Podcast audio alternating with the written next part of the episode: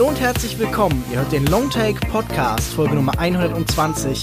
Mein Name ist Lukas Bawenschik und am anderen Ende der Leitung ist endlich wieder einmal mein früher Kulturindustrie-Kollege, der Mann mit dem Wookie-Haarschnitt, Sascha Brittner von pewpewpew.de. Sascha, die Begrüßung ist extra für dich auf Huttisch. Hutschu Apanke. War das richtig? War das akzentfrei? Vielen Dank, dass du das Ganze hier ein bisschen nerdiger machst als sonst. Das äh, es heißt mich doch sehr willkommen. Immer wenn es um Star Wars geht, bin ich eingeladen. Immer wenn es darum geht, Nerd-Themen zu verteidigen, darf ich in den Longtake-Podcast kommen. Du darfst auch jederzeit sonst. Und in diesem Fall hast du doch, glaube ich, Solo, A Star Wars Story, einen der beiden Filme, den wir heute besprechen, vorgeschlagen, oder? Das stimmt, das stimmt. Ich hatte gehofft, dass er dir besser gefällt, um mal etwas zu spoilern. Da muss ich dich leider enttäuschen, um so voll vorwegzunehmen. Ich war nicht sonderlich angetan. Aber zum Ausgleich dafür haben wir heute auch noch einen zweiten Film im Podcast. Wir sprechen nämlich auch noch über Paul Schraders First Reformed. So eine Art Comeback nach langer Zeit. So wird er zumindest in weiten Kreisen gewertet. Aber ich würde sagen, wir fangen erstmal mit dem Zugänglichen, dem Freundlichen und dem Gutgelaunten an, oder? Mit Star Wars. Prequels werden in der Regel dafür kritisiert, dass sie Fragen beantworten, die keiner wirklich gestellt hat. Sie füllen Lücken, die viele eher für interessante Mysterien als störende Ungereimtheiten halten. Eine Kritik, die auch an Solo, a Star Wars Story gerichtet wurde. Ron Howards Film über die Pflegeljahre von Pilot und Schmuggler Hans Solo, der diesmal nicht von Harrison Ford, sondern von Alden Ehrenreich gespielt wird. Es ist ein Film der ersten Begegnungen und zeigt, wie die Weichen gestellt wurden, die Han Jahre später in die Nähe von Luke Skywalker und Leia Organa spülen sollte. Wir erfahren, wie er seinen haarigen Begleiter Chewbacca kennenlernt, wie der Millennium Falcon in seinen Besitz gelangte und sogar wie er zu seinem Namen kommt. Außerdem gibt es auch eine Reihe von neuen Figuren, etwa den Verbrecher Tobias Beckett, gespielt von Woody Harrelson, und Hans Jugendfreundin Kira, gespielt von Emilia Clarke.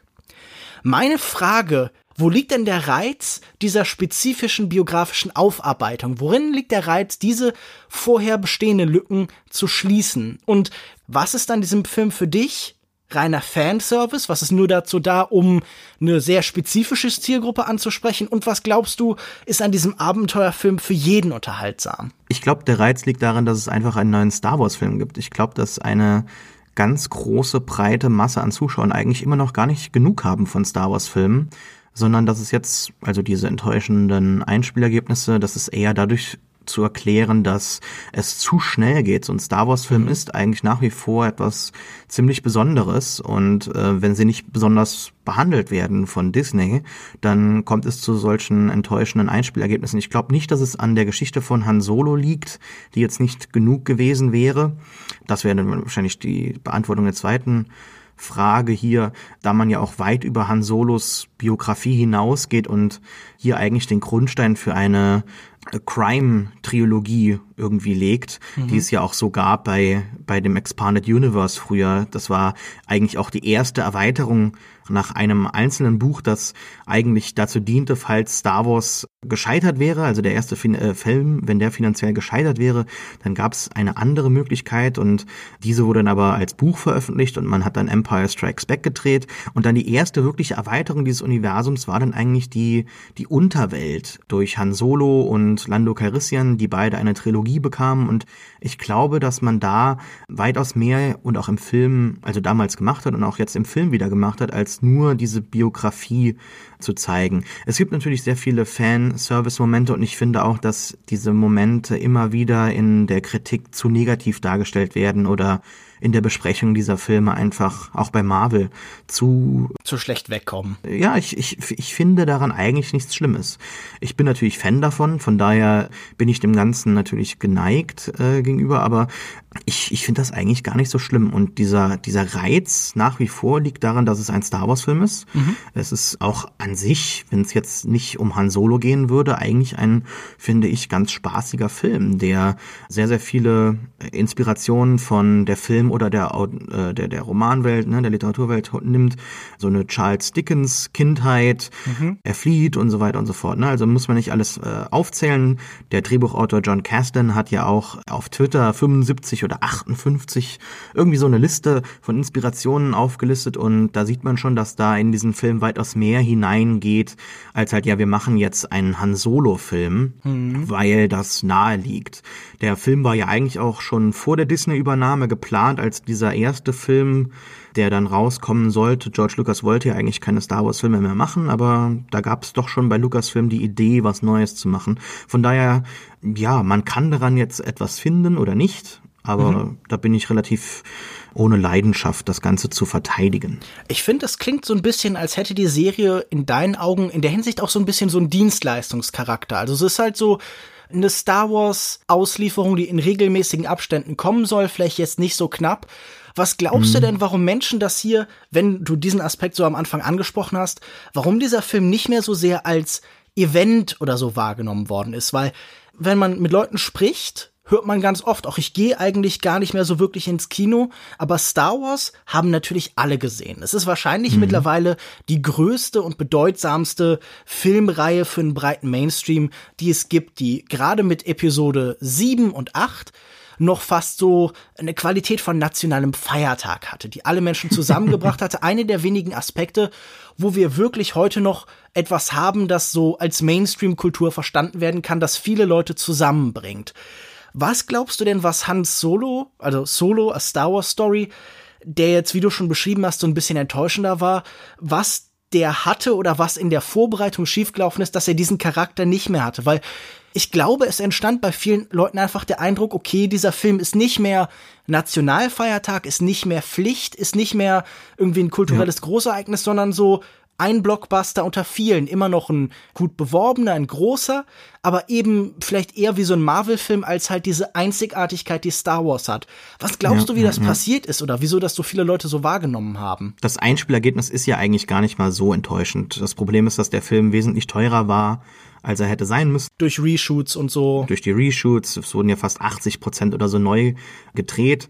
Was ich aber äh, nie irgendwie so während des Schauen des Films, also heute gibt es so ein paar GIFs auf Twitter, die man sich ansehen kann, wo dann äh, deutlich wird, dass da äh, sehr, sehr harte Cuts sind, teilweise bei den Frisuren oder den Outfits, wenn man genau hinschaut. Aber das ist mir beim Sehen des Films, ich habe ihn zweimal im Kino gesehen, nie aufgefallen. Nee, Continuity-Probleme oder so hatte ich jetzt auch nie. Ja, ich fand auch dafür, dass es ja so eine doch schon sehr, sehr turbulente Produktionsgeschichte war, sieht man und erkennt man das im Film eigentlich nie. Also ich kann jetzt nie sagen, das ist eine Szene, die ist von Ron Howard gedreht worden. Hier sind Überbleibsel von Lord und Miller nochmal zu erkennen oder so. Ne? Also da glaube ich gar nicht, dass man das in der Qualität des Films verorten kann, dieses Problem. Ich möchte das fast gar nicht aufmachen, was auch immer man von The Last Jedi mhm. denkt. Ich glaube schon, dass der Film eben diesen Leistungscharakter nicht so wirklich beachtet hat. Aus welchen Faktoren auch immer ich glaube, dass, dass Ryan Johnson einen guten Star Wars-Film machen wollte. Meiner Meinung nach scheitert er an gewissen Teilen. Gewisse Teile sind ziemlich äh, berührend. Ja, also äh, ich möchte jetzt nicht so als Hater dastehen, aber ich glaube, dass es doch schon diese, diese gespaltene Reaktion im Fandom, dass das so ein, so ein Backlash hatte, der mhm. auch Solo eindeutig mit, mit äh, jetzt beeinflusst hat. Also so ein Domino-Effekt. Der eine Film ist gefallen ja. und hat den anderen mitgerissen. Ne, der eine Film ist ja nicht gefallen. Die Einspielergebnisse sind ja trotzdem eigentlich immer noch beachtlich. Es ist halt nur im Kontext von Star Wars nicht mehr beachtlich oder eher als, als Fehlschlag anzusehen und an, angesichts der hohen Produktionskosten. Ich vermute einfach, dass sehr, sehr viele Leute tatsächlich enttäuscht waren. Und diese Enttäuschung ist bei mir sehr, sehr stark gefühlt worden. Mhm. Und jetzt merke ich wirklich so Ende September, ich habe damit meinen Frieden geschlossen. Mhm. Ich mag Teile des Films. Ich habe eben gesagt, manche gefallen mir gar nicht. Ich habe auch gar keine große Freude mehr auf Episode 9. Meiner Ansicht nach ist diese Trilogie eigentlich jetzt schon von Anfang an ein Fehlschlag gewesen. Ich war einer der, der lautesten Kritiker. Also ich möchte mir das nicht irgendwie so, so auf die Brust schreiben, groß oder so. Viele Leute spüren, glaube ich, jetzt nach The Last Jedi so ein bisschen diese Enttäuschung über den doch schon redundanten Ansatz in The Force Awakens, den ich sehr, sehr früh gespürt habe. Ist es dann nicht eher diese Star Wars Spin-off-Welt, diese Star Wars Spin-off-Logik, die Leute vielleicht so ein bisschen enttäuscht hat? Also ich meine, das wäre doch vielleicht das, wo ein logischerer, direkter Verbindungsansatz besteht, oder? Also nur als, als Gedanke. Ja, ja, nee, nee, das stimmt schon, das stimmt schon. Also ich wollte nochmal den Gedanken eben noch zu Ende bringen, dass ich jetzt auch so, so Ende September meinen Frieden damit geschlossen habe und auch jetzt wieder Lust hätte, mich aktiver auf einen Star Wars Film zu freuen, der jetzt im Dezember kommt. Ich war sehr kritisch, was, was Solo angeht. Ich war immer der Meinung, dass der Film verschoben werden müsste. Bob Iger hat auch jetzt ja, Disney CEO, sich äh, dazu geäußert, dass das sein Fehler war und dass das auch ein großer Faktor darin war, dass der Film jetzt so schlecht abgeschnitten ist im Box Office. Ich weiß gar nicht, ob das so was mit dem Spin-off zu tun hat. Wahrscheinlich kann ich das gar nicht so wirklich objektiv bewerten. Ich war schon immer ein immenser Fan des Expanded Universes, habe Comics, äh, Videospiele und Romane ja jetzt seit 20 Jahren eigentlich konsumiert im, im Star Wars Universum. Von daher war mir diese Idee eines Films, der jetzt nichts mit Jedi zu tun hat, oder der die Hintergrundgeschichte schildert einer Figur, die jetzt nicht komplett zentral war innerhalb der Geschichte, war mir nie fremd, ne? Mhm. Und ich äh, habe mich da immer sehr gefreut und ich fand auch, dass Rogue One und Han Solo extrem tolle Einträge waren im Star Wars Universum. Rogue One ist eigentlich fast jetzt so inzwischen mein Lieblings Star Wars Film geworden. Von daher Disney macht ja nicht alles falsch. Das Problem, das ich jedoch darin sehe und ich habe auch jetzt am Wochenende, ich war auf der Norris Force Con, einer Star Wars Convention in Nürnberg, wo Star Wars Fans für Star Wars Fans eine Convention machen. Das Ganze geht immer einem einem wohltätigen Zweck dann am Ende äh, zu, also die die die Spenden, die Einnahmen, die man macht Diesmal geht's an den Klabautermann e.V., das geht um, um chronisch kranke Kinder und ihre Familien. Also es ist, ist eine sehr, sehr positive Veranstaltung gewesen. Und das war für mich auch eine ganz befriedende Aktion. Also, dass ich da war und gemerkt habe, hier, hier lieben alle Leute Star Wars. Ich bin von dieser Metadiskussion im Internet, die ich eigentlich inzwischen schlimmer finde als alles andere, weggekommen. Über Fandom und toxisches Fandom. Zu dem, was du magst, zurück. Ja, hier bin ich zu Hause und hier gibt's Leute, die das Gleiche mögen. Und die haben auch richtig Bock darauf jetzt. Und eine Person, die auch da war, war J.W. Rinsler. Also der hat äh, 15 Jahre für Lucasfilm gearbeitet, ein, ein Autor, der sehr, sehr, sehr viele Making-of-Bücher gemacht hat. Ich habe sie alle hier stehen, also wirklich zahllose Making-of-Bücher, Interviews geführt, äh, Freund von George Lucas. Also jemand, der sehr, sehr lange, sehr zentral bei Lucasfilm gearbeitet hat. Und er hat gesagt, dass er auch die letzten beiden Filme gar nicht mehr gesehen hat und dass er auch ja die Firma 2015 dann verlassen hat nach der Disney-Übernahme. Und er halt einfach etwas vermisst, was George Lucas eben früher immer in die Filme gebracht hat. Und das ist halt irgendeine Idee. Also George Lucas wird ja immer vorgeworfen, dass er, oder er hat es ja auch selber irgendwann so übernommen als Mantra, er macht Filme für Kinder über Space Wizards oder so, ne? Also das ist immer so ein häufiges Argument, um die Filme runterzuziehen. Und ich habe auch mal einen, einen äh, Dozenten gehabt in der Uni, der ein ganzes Seminar über Star Wars gemacht hat. Das hat mir damals auch relativ geholfen zu erkennen, wie viel eigentlich in Star Wars tatsächlich verarbeitet wird am Rande. Also George Lucas macht das natürlich dann in einem in einem Space Fantasy Universum mit Space Wizards, ja, aber es geht halt doch schon um weitaus mehr. Und Disney macht eigentlich statt das zu machen, mit den neuen Filmen nicht Filme im Star Wars-Universum über etwas, sondern sie wollen Star Wars-Filme rekreieren. Und da kann man halt jetzt einfach erkennen, dass diese Spin-offs ganz deutlich sich an, an, an dieser Idee orientieren. Deshalb gehen die auch nicht weit von der originalen Trilogie weg, von der Ästhetik. Mhm. Die sind eigentlich alle ziemlich identisch, was das angeht.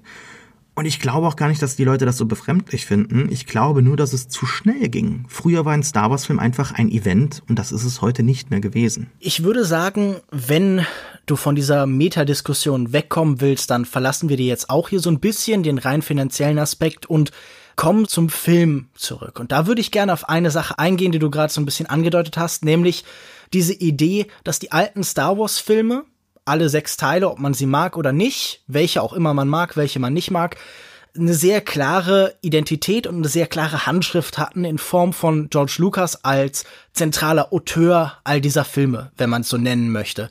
Sicher auch inspiriert von anderen Künstlern, von anderen Handwerkern, aber eben als sehr zentrales Element. Und Was ich jetzt bei diesem Film empfunden habe, was mich so ein bisschen gestört hat, war, dass er sich sehr unpersönlich in der Machart anfühlt. Ich hatte das Gefühl, das, was du beschrieben hast, man merkt keinen klaren Bruch in der Handschrift zwischen Lord und Miller, um das kurz einzuordnen, den Machern zum Beispiel von den Jump Street Filmen oder dem Lego Movie und eben Ron Howard. Und das habe ich auch so empfunden. Ich habe hier von der Handschrift von Lord und Miller nichts mehr gemerkt. Ich hatte gedacht, sie bringen an einen Film über einen jungen Mann eine jugendliche Energie, denn ihre Filme sind ja wirklich sehr frenetisch und hektisch und schnell und in einem Lego-Movie zum Beispiel, das ist wirklich fast so ein bisschen Speed-Kino oder so, da passieren tausend Referenzen pro Minute und ich dachte, das ist vielleicht die Qualität, die sie jetzt an diesen Film herantragen. Davon muss ich sagen, habe ich sehr wenig gemerkt. Für mich war es vor allen Dingen halt ein Ron Howard-Film und ich muss ehrlich zugeben, ich bin kein großer Fan von Ron Howard. Für mich fühlte dieser Film sich für einen Abenteuerfilm sehr träge an. Also wie viele seiner Oscar-Prestige-Filme oder halt seiner großen Abenteuer-Action-Filme, die er macht, alles gemächlich an vielen Stellen und alles nicht so besonders energetisch in der reinen Regie, sondern das war halt ein kompetenter, solider gemachter Film, aber er hat nie dieses energetische, das ich mir davon erhofft hatte. Das fand ich so ein bisschen frustrierend. Also wenn ich zum Beispiel daran denke, diese erste Verfolgungsjagd auf dem Heimatplaneten von Han Solo wirkte auf mich irgendwie sehr träge, sehr müde, wie halt von einem alten Regisseur gemacht. Das fand ich so ein bisschen enttäuschend. Hätte es dich interessiert, die Lord und Miller Version dieses Films zu sehen? Glaubst du, sie hätte das stärker gebracht, diese Jugendlichkeit, diese Energie. Natürlich sind das jetzt keine jungen Männer mehr, aber ich verbinde sie stärker eben mit so einer Hektik im Kino. Zunächst mal möchte ich die Szene auf Corellia verteidigen. Ich fand, das ist eine der aufregendsten Szenen im Film. es erinnerte mich sehr stark an American Graffiti, was natürlich bei Ron Howard keine Überraschung ist. Mhm.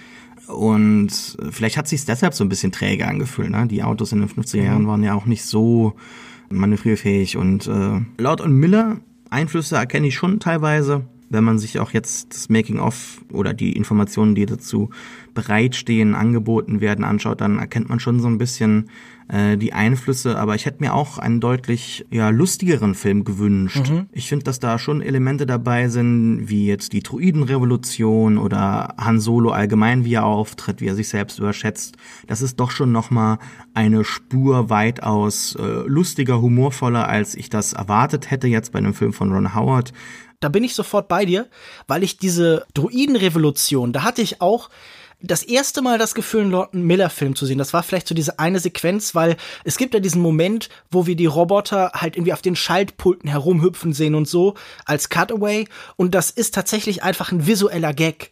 Und äh, ja. dafür sind die ja bekannt. Und das hat Ron Howard halt sonst im Film leider nicht. Allgemein muss ich auch sagen, es ist halt einfach sehr prosaisch in der Kameraarbeit. Also es, man hat immer das Gefühl, es wird halt genau gezeigt, was erzählt werden soll, aber die Kamera hat nie eine eigene Qualität. Das muss man nicht schlecht finden, aber ich hätte mir einfach so ein bisschen mehr visuelle Finesse, mehr visuelle Impulse und Ideen einfach gewünscht. Ja, müsste ich noch mal schauen, um da dann wirklich genau drauf zu achten. Bei mir stehen in den ersten Malen, wenn ich ins Kino gehe, andere Sachen im Vordergrund. Aber da gebe ich dir schon recht, da war er nicht irgendwie beeindruckend oder hatte Ideen, die jetzt wirklich neu wirkten, wie zum Beispiel Rogue One. Ne? Also da finde ich, dass die Qualität des Regisseurs doch weitaus beeindruckender war als jetzt hier Erzählkino. Das trifft es für mich eigentlich schon ganz gut. Ich hatte immer gehofft, dass es halt jetzt im Prinzip nur der erste, der erste Teil einer Trilogie ist, die vielleicht ja dann weitaus interessanter, sowohl was die Geschichte als auch dann die Machart angeht, äh, dann werden könnte. Aber ich weiß nicht, ich bin da gar nicht so leidenschaftlich bei Han Solo. Jetzt äh, bei Rogue One vielleicht mehr, aber nee, nicht so wirklich. Also ich gebe dir eigentlich da recht. Möchte ihn gar nicht so sehr jetzt da verteidigen oder nach irgendwelchen Sachen fischen, um jetzt irgendwie dir was entgegenzuhalten. Das trifft eigentlich schon auch meinen Eindruck. Ich finde, einen Eindruck, den ich auch hatte, der damit sehr stark zusammenhängt, ist, für mich sind Star Wars-Filme, bei allen Stärken und Schwächen, die sie haben, sehr oft definiert über große ikonische Bilder. Also zum Beispiel, wenn mhm. ich an Star Wars eine neue Hoffnung denke, dann sehe ich da Luke Skywalker, der auf diesem Hügel steht und da ist diese Doppelsonne und dann kommt der John Williams Score dazu. Oder ich denke mhm. an das Imperium schlägt zurück und sehe die beiden so in Nebel und Halbschatten äh, Luke und Darth Vader gegeneinander kämpfen, diese Begegnung. Und ja. das war etwas, das mir in diesem Film so ein bisschen gefehlt hat.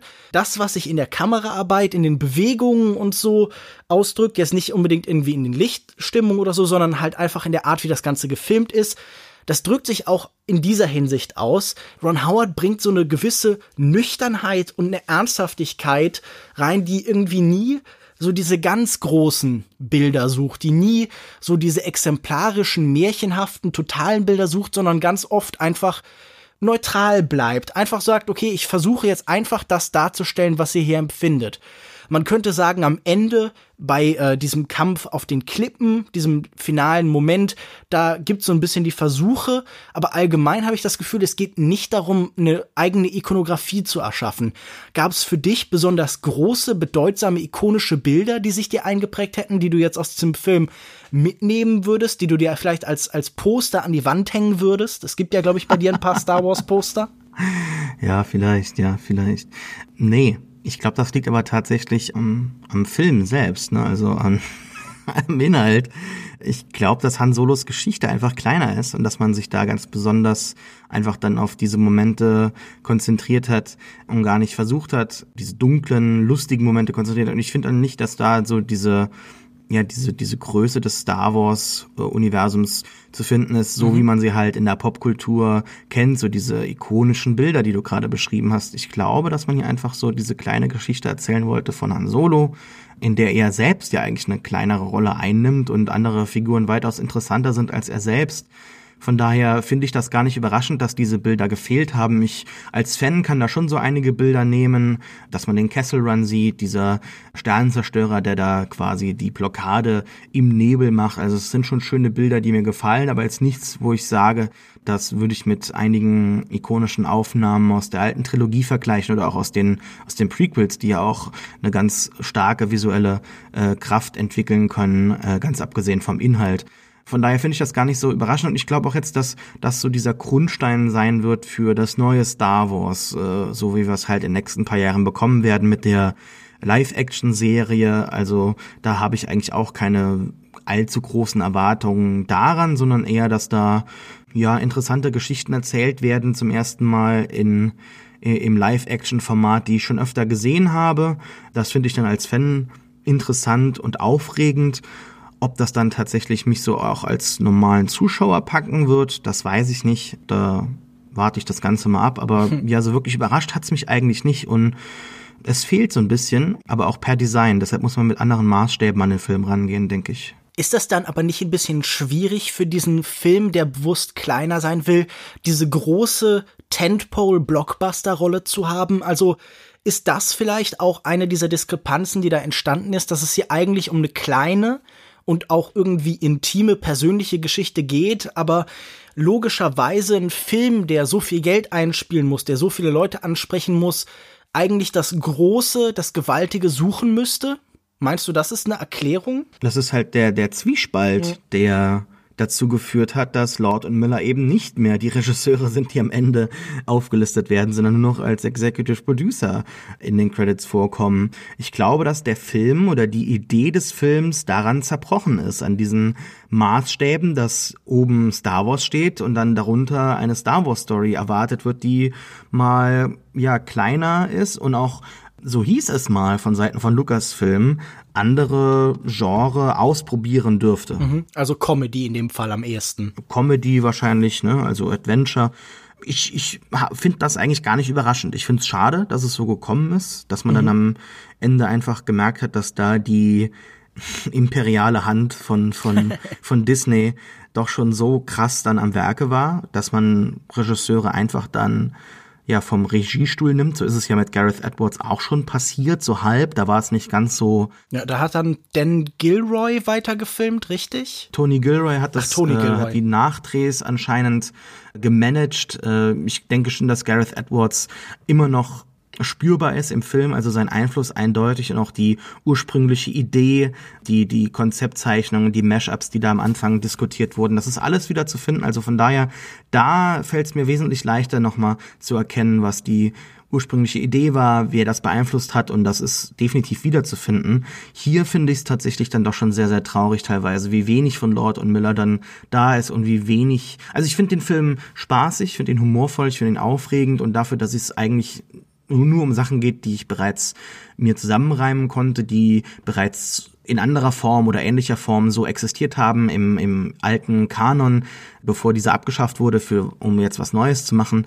Äh, da bin ich eigentlich gar nicht so ja, überrascht worden, aber es ist, was es ist, ne? Also ich persönlich kannte natürlich diese Erklärungen noch nicht. Ich habe mich jetzt nicht so tief in den Star Wars Kanon eingearbeitet wie du und ich muss sagen, dass ich viele dieser Begegnungen, dieser Erklärungen hier für Han Solo als Person, als Figur sehr misslungen fand. Also zum Beispiel mhm. diesen Moment schon früh im Film, wo wir erfahren, warum Hans Solo eigentlich Hans Solo heißt. Ja, ja weil er in diesem ja. Moment in der Begegnung mit einem Grenzposten allein war. Mit wem bist du da? Ja, ich bin allein. Und dann sagt er, okay, Hans Solo. Das ist für mich schon irgendwie halt ein sehr bezeichnender Moment, weil er liefert halt einfach irgendeine Erklärung, irgendeine Origin-Story für einen Namen, zum einen, die irgendwie so ein bisschen merkwürdig ist und so das naheliegendste, was man dafür benutzen kann, zum anderen aber auch diese Anfangsfrage treibt mich immer noch um. Warum musste ich das wissen? Was ist der Mehrwert davon? Also fandst du solche Ansätze interessant oder was kannst du daraus mitnehmen? Was bringt dir das? stellst du mir Fragen, die meine Existenz und die Zeit, die ich darin gesteckt habe. Also das lässt mich jetzt das Ganze reflektieren und in Frage stellen. Nein, also in existenzielle Abgründe wollte ich dich nicht stürzen, das tut mir leid. Keine Sorge, diese Krise habe ich jetzt selber schon durchgemacht. Die war ja ausgelöst worden durch meine eigenen Gedanken.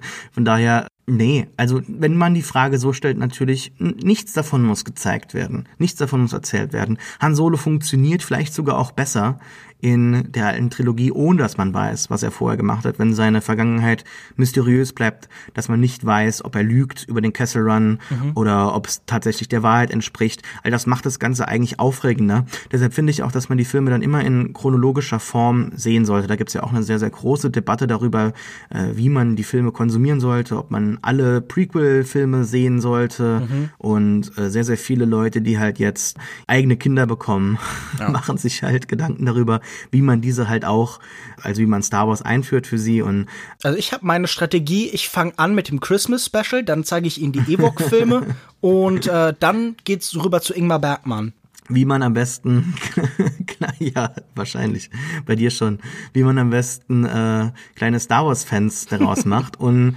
Younglings. Ich glaube schon, dass wenn man ein Fan ist von Star Wars, gibt es einfach so viele Möglichkeiten, wie man da weiter bedient wird. Das Ganze hat natürlich absolut eine kapitalistische na gut, das bei einem Riesenblockbuster wie diesem hier zu bemängeln, ist wahrscheinlich ein bisschen am. Ja, nee, aber man, man muss es ja sich immer wieder vorhalten, dass diese Geschichten erzählt werden, damit mehr Geld generiert wird. Es ist nicht so, dass es ein inhärentes Anliegen gibt, diese mhm. Geschichte zu erzählen. Vielleicht bei den Filmemachern schon, das glaube ich schon, dass John Caston oder sein Vater sich hier wirklich viel Mühe gemacht haben und auch sehr viele Gedanken gemacht haben, vielleicht sogar über Jahrzehnte hinweg, wie man das erzählen könnte und warum. Natürlich muss man es als Fan nicht wissen, man muss es nicht verfilmen, aber es gibt halt immer wieder so, so ein Verlangen nach mehr bei Star Wars. Mhm. Kurioserweise merke ich das immer wieder, selbst wenn ich enttäuscht wurde, und man kommt immer wieder zurück zu diesem Universum. Ich denke, da gibt's andere Beispiele, ob das jetzt Star Trek ist, ob's äh, Herr der Ringe ist. Also es gibt so Sachen in der Popkultur, die einfach andauern und auch andauern werden. Von daher weiß ich gar nicht, ob man das immer so sehr in Frage stellen müsste. Natürlich ist es immer wieder gut, das so als Realitätscheck zu haben. Ansonsten, ja, entweder man hat was dran oder man hat was nicht dran, aber da bin ich relativ erneut leidenschaftslos. Ne? Also mhm. ich merke immer wieder in letzter Zeit, dass ich da meinen Frieden damit gemacht habe und das ist für mich auch so eine ganz gute, so ein ganz gutes Fazit. Also du meinst, es gibt eigentlich keine klare Antwort, es gibt keinen irgendwie unmittelbaren künstlerischen Zwang, diese Leerstellen zu füllen, aber es ist einfach so ein unendliches Bedürfnis da, Star Wars als Welt zu erleben, in dieser Stimmung, mhm. in dieser Atmosphäre mhm. und in diese Ideenwelt halt einfach einzutauchen weil so viele Leute einfach von dieser Ästhetik der Welt, wie sie damals präsentiert wurde, immer noch gefangen sind. Es, es gibt ja nicht umsonst etliche Bücher, die sich alleine mit den Druiden, den Raumschiffen, den Planeten befassen. Äh, Leute spielen Rollenspiele. Es gab das MMO RPG Star Wars Galaxies oder immer noch The Old Republic, wo man tatsächlich einfach Spielern dann eine Möglichkeit gab, innerhalb dieses Star Wars Universums zu leben, also zu spielen, eigene Geschichten zu erzählen. Und ich glaube schon, dass es da so eine, ja, einzelne Stimme gibt von George Lucas, die immer wieder natürlich von vielen Seiten unterstützt wurde, ähm, vor allem von Ralph McQuarrie oder Gary Kurtz, der jetzt ja auch verstorben ist, die das Ganze gebündelt haben, seine Frau, die ihm beim Schnitt geholfen hat und das Ganze dann in Form gebracht hat. Aber ich glaube, dass man das immer wieder so auf George Lucas Idee zurückführen kann. Also der war auch natürlich von allen Ecken inspiriert, aber ich glaube schon, dass George Lucas da immer noch so eine Stimme ist, die das Ganze definiert hat in gewisser Weise, was es sein soll und dass diese Idee bis heute bei vielen Leuten einfach immer noch ankommt und mehr verlangt. So sehr ich bestimmte Aspekte dieses Mythos Star Wars schätze, in diesem Film gelang es mir nicht, da irgendeine Befriedigung oder irgendeine Faszination zu entwickeln. Und äh, ich möchte noch ein paar Aspekte beim Film selbst ansprechen und noch vielleicht ein bisschen Kritik üben, Sachen, die ich mir aufgeschrieben und gemerkt habe. Gerade am Anfang finde ich die Struktur dieses Films sehr irritierend, dieses mhm. Sprunghafte, wo für mich gar kein klares Gefühl von Zeit entstand. Ich habe mich gefragt, wie lange ist er jetzt von Kira getrennt? Wie lange war er beim Militär? Es geht nicht darum einfach, dass ich nicht verstehen konnte, welche Zeit da passiert, sondern dass ich sie nicht empfinden konnte. Es fühlte sich alles so ein bisschen plötzlich und sprunghaft an. Genauso auch diese ganze Anbahnung und Begegnung mit Beckett und seinem Banditen, mit seinem äh, Verbrechertrupp. Das floss alles so ein bisschen plötzlich ineinander über und dann gab es innerhalb einer relativ kurzen Zeit, also in der ersten Hälfte des Films, gleich zwei Figuren, die so dramatische Heldentote beko Tode bekamen, bei denen ich das alles so ein bisschen überstürzt fand, wo ich mich gefragt habe, okay, es geht jetzt darum, eine Emotion auch zu erzeugen für diese beiden dramatisch inszenierten Todesfälle. Aber das hat irgendwie beides bei mir nicht funktioniert und ich dachte, das ist aber narrativ komisch aufgebaut. Haben bei dir diese großen emotionalen, melodramatischen Momente funktioniert? Gegen Ende. Ja, mhm. ich fand den Anfang auch äh, sehr sprunghaft. Das ist auch bei Rogue One so gewesen. Es liegt, glaube ich, daran, dass die anderen Filme sehr lange zunächst einmal auf einem einzelnen Planeten bleiben und dir so ein Gefühl für die Welt geben und hier sehr sprunghaft äh, von einem Planeten zum anderen also da geht's fast mit Lichtgeschwindigkeit äh, äh, von einem Planeten zum anderen oder von einer Zeitebene Durch zur anderen. Drei Plotpunkte in zehn Parsecs. Ja, genau. Was ja aber eine Länge ist, ne? Keine Zeit eigentlich. Das dürfte ja, ja den meisten mittlerweile bekannt sein. Aber immerhin ist da der Film so konsequent, das jetzt nicht irgendwie mit einem Gag abzuspeisen und irgendwie Parsecs umzudeuten, sondern man bleibt ja, immerhin ja. konsequent bei der Logik dieser Welt. Ja, ich, mir gefällt das. Es macht ja auch so Sinn. Also, dass er diese Route eben, es geht nicht darum, dass er die, man hat ja mal gedacht, bei Rennen geht es um die Zeit. Er hat aber diese Route nicht in einer gewissen Zeit jetzt beendet, sondern es ging darum, dass er aus diesem Labyrinth möglichst kurz, in einer kurzen mhm. Strecke rausgekommen ist oder sie durchkreuzt hat. Von daher macht es innerhalb der Welt und auch in unserer Welt eigentlich Sinn. Man hat es immer nur falsch verstanden gehabt und hat es halt jetzt umgedeutet, damit es Sinn ergibt, um diesen anfänglichen Fehler auszubügeln. Aber ja, es geht noch um Anfang des Films. Ich weiß, da ich die Notizen von John Castan gelesen habe und da ich auch die Extended Edition des Romans jetzt hier vor mir habe und auch gelesen habe, dass sehr, sehr viel rausgenommen wurde. Also seine Zeit bei der Imperialen Akademie wurde ganz entnommen. Auch der anfängliche Start wurde verkürzt und ich glaube, da ist, ist viel den Reshoots äh, geschuldet gewesen und ja unterschiedlichen Visionen der Filmemacher, dass da am Anfang so ein gewisses Chaos entsteht. Ich empfinde es aber gar nicht so schlimm, weil auch Comics oft so funktioniert haben im Star Wars-Universum. Deshalb bin ich daran ja, gewöhnt. Ich kann es aber verstehen, wenn das ähm, jemand einfach auch von, wenn man die filmische Qualität beurteilt, dass man da sagt, ja, das geht ein wenig zu schnell, dann kann ich schon sagen, ja, das stimmt. Da wird sehr, sehr viel abgehakt in sehr, sehr kurzer Zeit und es wird wenig Zeit investiert, um die Figuren zu etablieren, sodass halt eben die emotionalen Momente funktionieren. Ja, als Val stirbt, also Sandy Newton, habe ich auch nicht wirklich viel gefühlt. Ich kann natürlich prinzipiell die Emotionen nachvollziehen von Beckett und so, ne? Also, dass er dann, aber es ging, glaube ich, eher so ein bisschen darum, okay, äh, Han Solo und Chewbacca müssen mehr in die Crew reinkommen, also hat Beckett plötzlich keine Crew mehr und dann muss er sich auf sie verlassen und ja, Rio fand ich eigentlich ziemlich cool als Charakter und in den wenigen Momenten, wo er da ist, sehr humorvoll und eine tolle Addition für dieses Universum. Da war ich sehr, sehr traurig, dass es so wenig von ihm gab. Für mich haben die Momente jetzt auch nur ja funktionell gewirkt, insofern, dass es dann halt eben eine neue Crew geben muss, dass man zeigt, wie diese Crew operiert, was für Jobs sie machen, wie gefährlich das ist. Und äh, wirklich emotional hat mich das eigentlich nicht berührt, nein. Und das galt dann auch für L337, den von Phoebe Waller-Bridge gesprochenen nee, ganz Roboter, im Gegenteil, oder ganz im war Gegenteil. das für dich effektiver? Das war für mich sehr effektiv, ja, weil ähm, sowas hat man noch nicht gesehen, sowas war neu und diese Beziehung, die ja angedeutet wurde zwischen äh, ihr und Lando, das, das fand ich doch sehr, sehr emotional, sehr mitreißend und vor allem auch sehr, sehr, sehr tragisch, weil es ist kein so ein Tod wie sonst, wo, keine Ahnung, jemand tödlich getroffen wird, in den Armen des äh, Lovers dann stirbt und äh, die Augen zumacht und dann uh, so irgendwie so den Kopf verzieht, sondern es war eigentlich eine ziemlich, ein ziemlich albtraumhafter Abgang dieses Druiden oder diese Druidin, gibt's das? Ich weiß es gar nicht. Der Roboter wird von einer Frau gesprochen. Ich glaube schon, dass der Roboter sich als Frau identifiziert.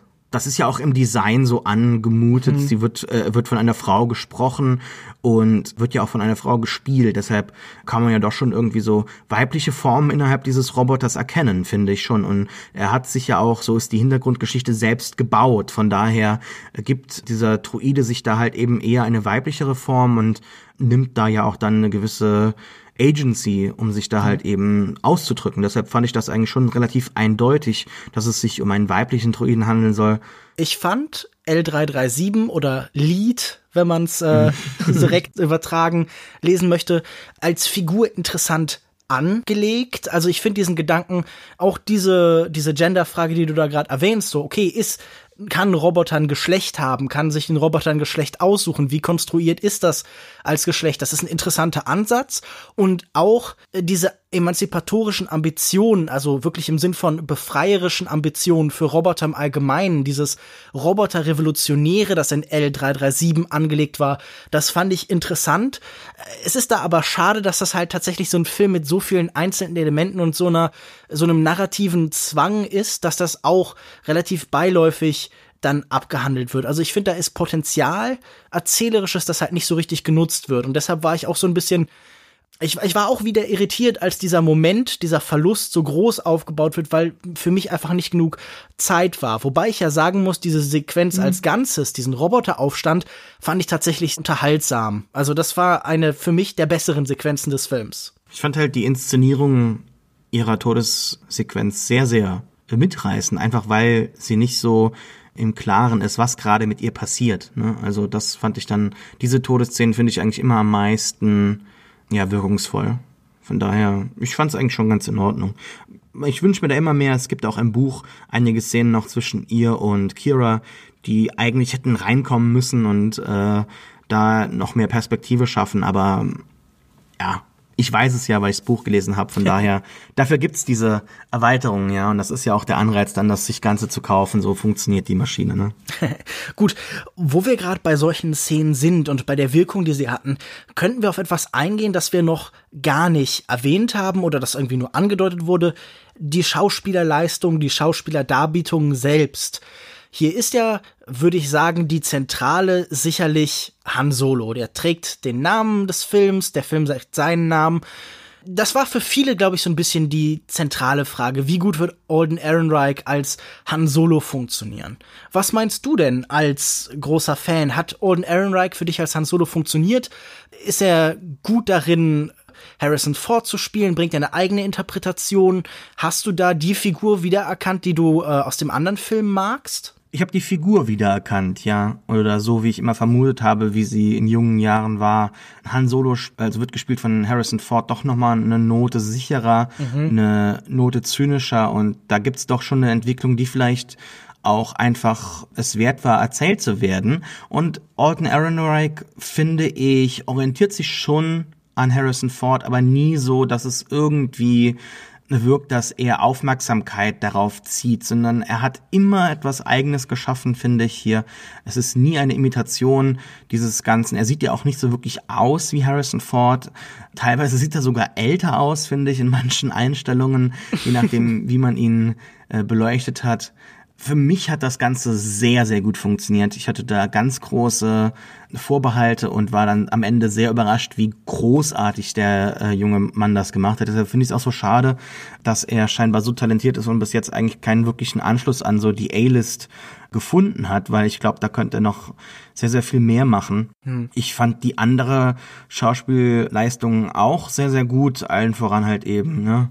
Donald, Donald Glover. Glover als Lando, der das Ganze wesentlich stärker imitiert. Lando wird aber auch im Drehbuch noch mehr so flamboyant, ja, Lebemann. Also sowas allgemein Sexualität ausstrahlendes hat sie. Ja, das schon. Ich finde schon, dass Lando eigentlich äh, ziemlich heterosexuell wirkt auf mich. Diese ganze pansexuelle Geschichte in den Medien wurde ja auch eher den Drehbuchautoren so aufgedrückt, so ja, aber hat er dann was mit, mit auch mit Robotern? Und natürlich willst du dann nicht sagen, nee, nee, Lando äh, hat schon was mit Frauen, Lando ist ein, ein Frauenheld, weil sowas wird dann halt sehr schnell als restriktiv äh, in den Medien umgewandelt und dann sagt man, ja klar, natürlich, aber ja, Lando ist schon eine sehr, sehr coole Figur, die einfach so eine äh, Big Dick Energy ausstrahlt. Ne? gut, das erste Mal, glaube ich, dass Big Dick Energy hier in Longtake feuert. Das ist. Ja, dafür bin ich da, ja, Lukas. Gut, ich, wir wissen ja, was du für eine Qualität hier was mitbringst. auf jeden Fall auch Dick Wie hat's dir denn gefallen? Erzähl doch mal. Es ist halt natürlich ein sehr großer Cast. Natürlich ist er mit mehr als zwei Stunden jetzt nicht kurz, aber es ist jetzt auch kein unendlicher Epos. Deshalb bleibt natürlich nicht unendlich viel Zeit, um all diese Charaktere zu entwickeln und ihnen besonders intensiv einen Stempel aufzudrücken. Ich hatte das Gefühl, das Problem mit Alden Ehrenreich war für mich, dass er sicher kompetent umgeht, aber er ist niemand, der Entscheidungen trifft, die besonders stark auf diese Figur hinweisen, der ihm eine eigene Qualität gibt. Was Harrison Ford in allen Filmen ausgemacht hat, ist, man hatte immer das Gefühl, er hat eigentlich keinen Bock da zu sein. Egal in welcher Rolle, er geht durch Abenteuer mit so einer Distanz. Er ist eher genervt. Also Indiana Jones denkt so, oh, schon wieder Schlangen, oh, schon wieder riesige Felskugeln. Es ist irgendwie so eine Nonchalance dadurch im Umgang. Und auch Han Solo war immer ne, für, für mich eine Figur, der eigentlich auf, auf Heldentum und das Ganze keinen Bock hatte. Und Owen Ehrenreich ist für mich in dieser Hinsicht zu glatt. Diese Ablehnung, diese Distanz zu allen Dingen, die verkörpert er in diesem Film zumindest nicht. Und auch diese Entwicklung, die wir bei eben Han Solo später haben, nämlich diese Entwicklung von einem Zynismus, von so einem Desinteresse am zum Beispiel Bekämpfen des Imperiums und allem, was mehr als Überleben ist, hin zu jemandem, der doch irgendwie was Heroisches, was Heldenhaftes ist. Das ist in diesem Film auf merkwürdige Weise gleichzeitig wird es behauptet, aber es ist irgendwie schon abgeschlossen. Ich hatte zu keinem Zeitpunkt das Gefühl, dass äh, Odin Ehrenreich was Schurkisches, was Verbrecherisches, was den ganzen anderen Figuren feindselig gegenüberstehendes, ausnutzendes verkörpert, sondern er wirkt für mich einfach immer zu nett, zu brav. Ich hatte ein bisschen das Gefühl, es ist, als würde man Hans Solo von Luke Skywalker von jemandem wie dem jungen Mark Hamill spielen lassen. Und das war für mich so ein bisschen befremdlich. Das hast du nicht so empfunden? nehme ich an. Ist es nicht wert, dass wir drüber reden, aber ja, ein bisschen anders, aber. okay, da bist du wohl dann so weit von mir weg, dass du nicht mal das äh, der, der, der Diskussion wert erachtest. Doch, nee, nee, ist schon okay. Ja, ich fand Donald Glover auch unterhaltsam. Er macht das, was er in Filmen immer macht. Er bringt seine spezifische Haltung, seine spezifische Energie in das Ganze. Die anderen in diesem Film sind für mich kompetente Handwerker. Also jemand wie Paul Bettany spielt halt einen Bösewicht, wie er ihn schon oft gespielt hat. Jemand wie äh, Emilia Clark, ja, ist halt auch da. Ist jetzt auch keine Darstellerin für mich, die besonders viel interessante Dinge tut. Und auch Woody Harrelson zum Beispiel macht das, was er immer macht. Das war alles nett, das war alles solide anzusehen, aber für mich hat da keiner besondere Akzente setzen können. Das fand ich so ein bisschen schade. Das sind natürlich jetzt selten irgendwie Charakterstudien oder so, aber für mich sind alle so ein bisschen glatt geblieben. Aber ich habe das Gefühl, wir sind auch an einem Punkt, wo wir alles, was wir zu diesem Film sagen wollen, gesagt haben. Ich kann als persönliches Fazit sagen, ich hatte mit Solo A Star Wars Story keinen Spaß. Ich kann nicht erkennen, warum dieser Film existiert und kann auch sehr gut nachvollziehen, warum ich nicht ins Kino gegangen bin. Ich habe diese Entscheidung nicht bereut. Es war für mich ein sehr typischer Franchise-Film, der gerade am Ende und aber auch am Anfang darauf verweist, dass er Teil von etwas Größerem ist und nicht für sich steht. Er hat zu wenig Momente, die irgendwie eine eigene Dynamik entwickeln, die aus diesem rein maschinellen, biografisch abarbeitenden herausstechen. Ich war selbst bei meinen niedrigen Erwartungen, einfach nur einen netten Abenteuerfilm sehen zu wollen, ein bisschen enttäuscht. Äh, dir ging das nicht so. Dein Fazit zu Solo, A Star Wars Story. Mir ging das nicht so, nein. Vielleicht bin ich jetzt ein wenig zu nüchtern in diesem Podcast gewesen. Mir hat Han Solo in seinem Solo-Film fantastisch gefallen. Vor allem auch einfach, weil ich gerade so fünf Monate nach The Last Jedi wieder gemerkt habe, warum ich Star Wars auch auf der großen Leinwand, eben nicht nur im Expanded Universe, in Büchern oder sowas liebe. Mir hat er sehr viel gebracht. Ich kann verstehen, dass man vielleicht als gewöhnlicher Zuschauer, als gewöhnlicher Star Wars-Fan, jemand, der dem Ganzen jetzt nicht abgeneigt ist, nicht so viel daran erkennen kann, was man mag oder was, was jetzt tatsächlich lohnenswert war, erzählt zu werden. Für mich hat der Film doch schon eine sehr, sehr schöne Abenteuerqualität gehabt, insbesondere dann, wenn er dann tatsächlich Fahrt aufnimmt, so im letzten Drittel und auch äh, im zweiten Akt. So, das hat mir sehr, sehr gut gefallen sehr, sehr gut unterhalten. Nichts, das ich jetzt in den Himmel loben würde, aber ich mache immer so eine Unterteilung in, ist es ein guter Star Wars-Film? Ist es ein guter Film an sich? Da kann man sich, denke ich, streiten. Da haben wir auch genug heute gesagt. Aber für mich ist es ein sehr schöner Star Wars-Film, der viel nochmal verbindet, der mir viel Neues zeigt, der auch, glaube ich, mehr Kreaturen als teilweise andere Filme zusammen geschaffen hat, mir nochmal so ein Gefühl, äh, so ein Gefühl für dieses Universum gibt und das Ganze auch wunderschön beleuchtet in dieser Unterwelt. Das hat man schon ein paar Mal gesehen. Das erinnert natürlich an Moss Eisley, aber das hat immer wieder nochmal eine andere Note zeigt uns dann auf der großen Leinwand, also uns Star Wars Fans, Sachen, die wir schon lange kennen oder in anderer Form gesehen haben. Das Ganze dann mal so realisiert zu sehen in einem hochqualitativen äh, Blockbuster hat halt einfach nochmal eine andere, hat halt nochmal ein anderes Gefühl und das, ja, dafür bin ich dankbar, dass es das äh, gibt. Und da bleibe ich einfach Fan und sage, ja, möge die Macht mit euch sein oder eben nicht, ne? Also eure Wahl. Dann kommen wir doch von deiner persönlichen Privatreligion zu einem anderen Film, über Religion. Genauso wie Solo vielleicht auch ein Liebhaberstück ist, waren wahrscheinlich die letzten Filme von Paul Schrader eher was für spezifische Fans, für Liebhaber. In der öffentlichen Wahrnehmung offenbart sich Paul Schrader mit First Reformed als verlorener Sohn, der endlich nach Hause kehrt. Nach vielen mühsam erkämpften oder kompromittierten Projekten findet der Drehbuchautor hinter Taxi Driver, der Regisseur hinter Blue Collar und Hardcore, der Kritiker hinter Transcendent Style in Film wieder zu sich selbst. Im Zentrum des Films steht Ethan Hawke als Reverend Ernst Toller, ein ehemaliger Militärpriester, der nach traumatischen Erlebnissen jetzt eine winzige Gemeinde in einer sehr alten puritanischen Kirche betreut und seine Sorgen mit Alkohol bekämpft. Nach einer Messe bittet eine regelmäßige Besucherin Mary, gespielt von Amanda Seyfried, ihn um Seelsorge für ihren Mann Roger. Der ist radikaler Umweltaktivist und sorgt sich um den Klimawandel. Daher will er auch das Kind, das Mary trägt, abtreiben lassen.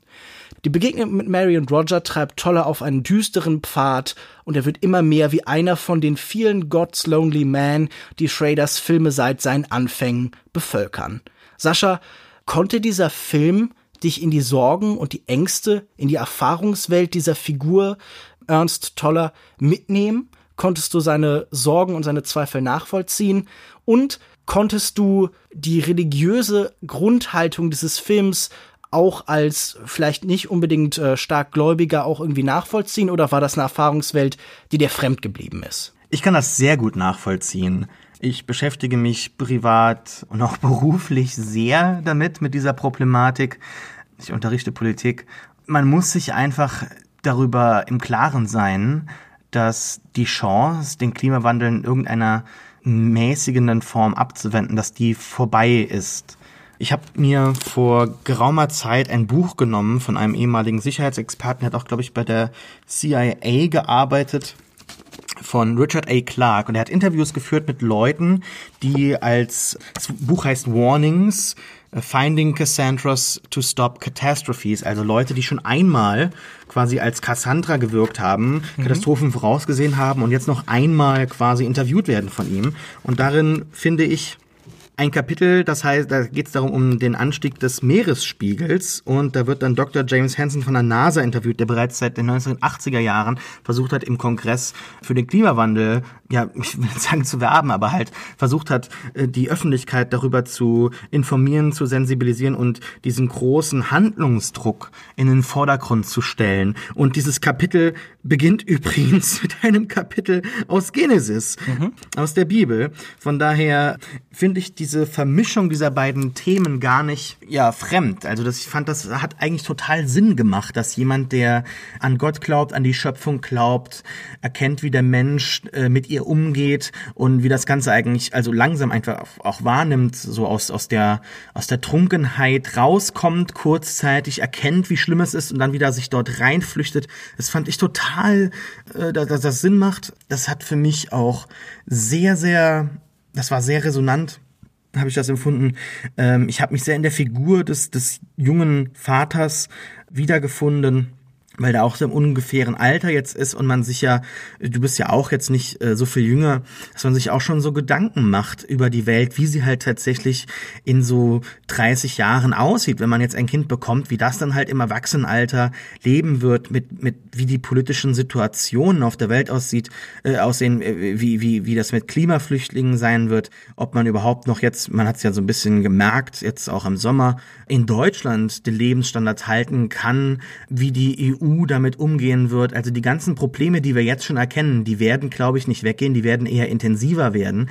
Dass man da irgendwie nach friedlichen Demonstrationen oder so, dass man das dann halt in der Fraktion mal arbeitet, wie jemand dann so seinen, seinen Shit verliert, ne? Also so sein, einfach sagt, jetzt es braucht jetzt mal irgendwie drastische oder, oder drastischere Handlungen. Das, das finde ich dann immer sehr aufregend wie das dann umgesetzt wird und wie konsequent das dann durchgezogen wird. Das hat, das hat mich sehr gepackt. Ich finde das Thema des Films hochaktuell. Ich finde es äh, schade, dass der Film so ein bisschen so untergegangen ist, also vielleicht eher so bei, bei den Kritikern angekommen ist, aber ich habe irgendwie das, das Gefühl, dass er trotz Ethan Hawke, Amanda Seyfried in den Hauptrollen nicht so wirklich in der breiten Öffentlichkeit mhm. Anklang, äh, Anklang gefunden hat. Vor allem, weil er ja auch so beide abholt, ne? Also Leute aus dem wissenschaftlichen Lager oder was weiß ich, wenn ich sagen will, atheistischen Lager mhm. und halt das Ganze eigentlich versöhnlich zusammenführt mit einer Version des Glaubens, die sich halt auf das Wesentliche konzentriert, ne? Die jetzt nicht so sagt, ja, man muss unbedingt an Gott glauben oder wie auch immer, aber umso älter ich werde, umso, umso weniger sehe ich eigentlich Probleme darin, an Gott zu glauben, ja, solange es einen ja zufriedenstellt, solange es einem die die äh, hilft durchs Leben zu kommen. Äh, es macht's nicht wahr, aber wenn man halt dadurch erkennt, dass die Schöpfung, die Gott für die Gott verantwortlich ist und die einem dann wichtig sein sollte als Gläubiger, wie man erkennt, da dass da auch in den USA jede Menge Heuchlerei ist und, und, und dass, dass man dann halt dagegen angehen, äh, angehen muss. Das fand ich sehr, sehr gut. Also mir hat der Film super gefallen, mich hat er sehr gepackt. Und ich finde es auch super, dass, dass äh, Schrader jetzt wieder da ist. Ich habe den letzten Film gesehen von ihm, war das, war das Canyons. Dazwischen sind noch zwei andere erschienen, aber Canyons so. war sicher einer, der auch durch die Beteiligung von Brad Easton Ellis so ein bisschen mehr wahrgenommen worden ist. Genau, ja. Und durch Lindsay, Lindsay Lohan, Lohan und, so. und, James Dean und so weiter. Also das, das fand ich schon irgendwie so ein, so ein komisches Projekt. Das muss man irgendwie gesehen haben. Ansonsten habe ich relativ wenig von ihm gesehen. Deshalb bedeutet dieses Comeback mir eigentlich jetzt relativ wenig kannst du vielleicht mehr schildern dazu, aber es, wir bleiben einfach beim Film, ne? Und der ist super. Was du beschreibst, ist schon richtig. Ich glaube, hier fallen jetzt zwei Perspektiven zusammen, die vorher immer da waren, aber die vorher noch getrennt waren. Das ist nämlich ein sehr apokalyptischer Blick. Man hat das Gefühl, das Ende der Welt steht kurz bevor. Diese traurigen Bilder erzählen auch davon. Das sieht eigentlich aus, als, als wäre schon irgendwie zumindest für Ethan Hawke, für Toller die Welt ohnehin schon vorher untergegangen. Und mittlerweile mhm. ist sowohl der Mensch, der irgendwie besonders stark an, an Fortschritt und Technologie und an unsere menschlichen Möglichkeiten glaubt und wer stark religiös geprägt ist, diese Perspektive dürfte mittlerweile ähnlich sein. Wir wissen oder wir fühlen, wir steuern auf eine allgemeine, eine unumkehrbare und irgendwie scheinbar auch unabwendbare mit den menschlichen Bedürfnissen, mit den menschlichen Mitteln Katastrophe zu. Und deshalb fallen hier diese Blicke zusammen. Ich finde diesen Film als Karriereelement bei äh, Paul Schrader sehr faszinierend, weil er alles, was in diesem Film an Ideen ist, und an Methoden und an Strategien schon anderswo benutzt hat, aber jetzt findet es gerade irgendwie so in diesem einen Hybriden, in diesem einen Amalgam zusammen, wo es alles sich entfalten kann. Da ist zum einen sehr zentral für mich so diese sehr starre, karge, minimalistische Form, die er, wie er zugibt, ganz offiziell von äh, Robert Bresson vor allen Dingen übernimmt. Keine Kamerabewegungen normalerweise, keine krassen Zooms oder so, sondern es sind starre Einstellungen, hier auch in der Academy äh, Ratio, also einem relativ engen Bild. Und dazu kommt dann halt die Geschichte, die er einfach zu einem großen Teil von einem anderen Film von Ingmar Bergmann übernommen hat, Licht im Winter, der quasi dieselbe Geschichte über einen Priester erzählt, der von einer Frau angesprochen wird, nur dass es da dann eben noch um die atomare Zerstörung ging, also wieder um die Mittel und die Möglichkeiten der Menschen, die Welt zu schützen oder zu zerstören.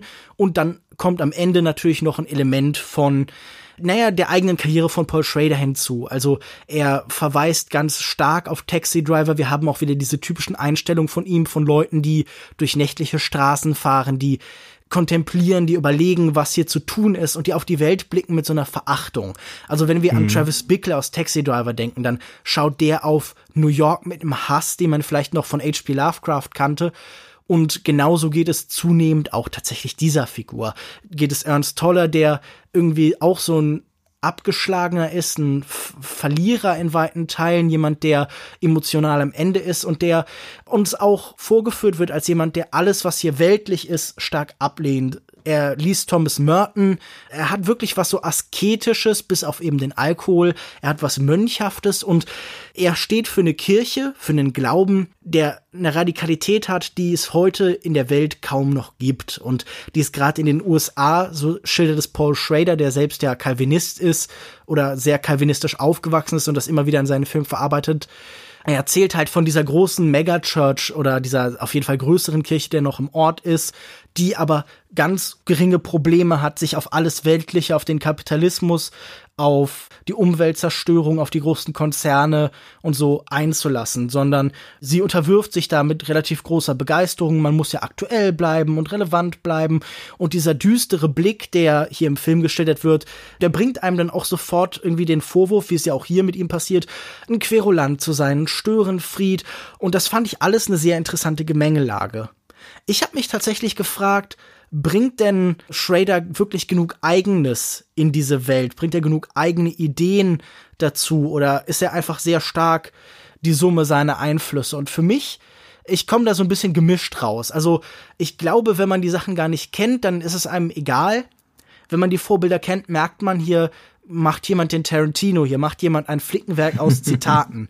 Aber du hast schon recht, er hat einfach Glück oder halt den Scharfsinn, das in eine Gemengelage zu werfen, in einen Umstand zu werfen, wo alles in der Welt mit diesem Film weiterwirkt. Und ein Film ist ja nicht nur für sich selbst stehend, sondern er ist auch seine Wirkung in der Welt. Ein Kunstwerk ist erst dann ein Kunstwerk, wenn es mit Menschen interagiert. Und er hat hier wirklich das große Glück, dass die Gegenwart so viel, was er da beinhaltet, halt zurückspiegelt und darauf antwortet und so. Und ich glaube, das ist sein großes Glück, dass er diesen, diesen Film jetzt veröffentlicht.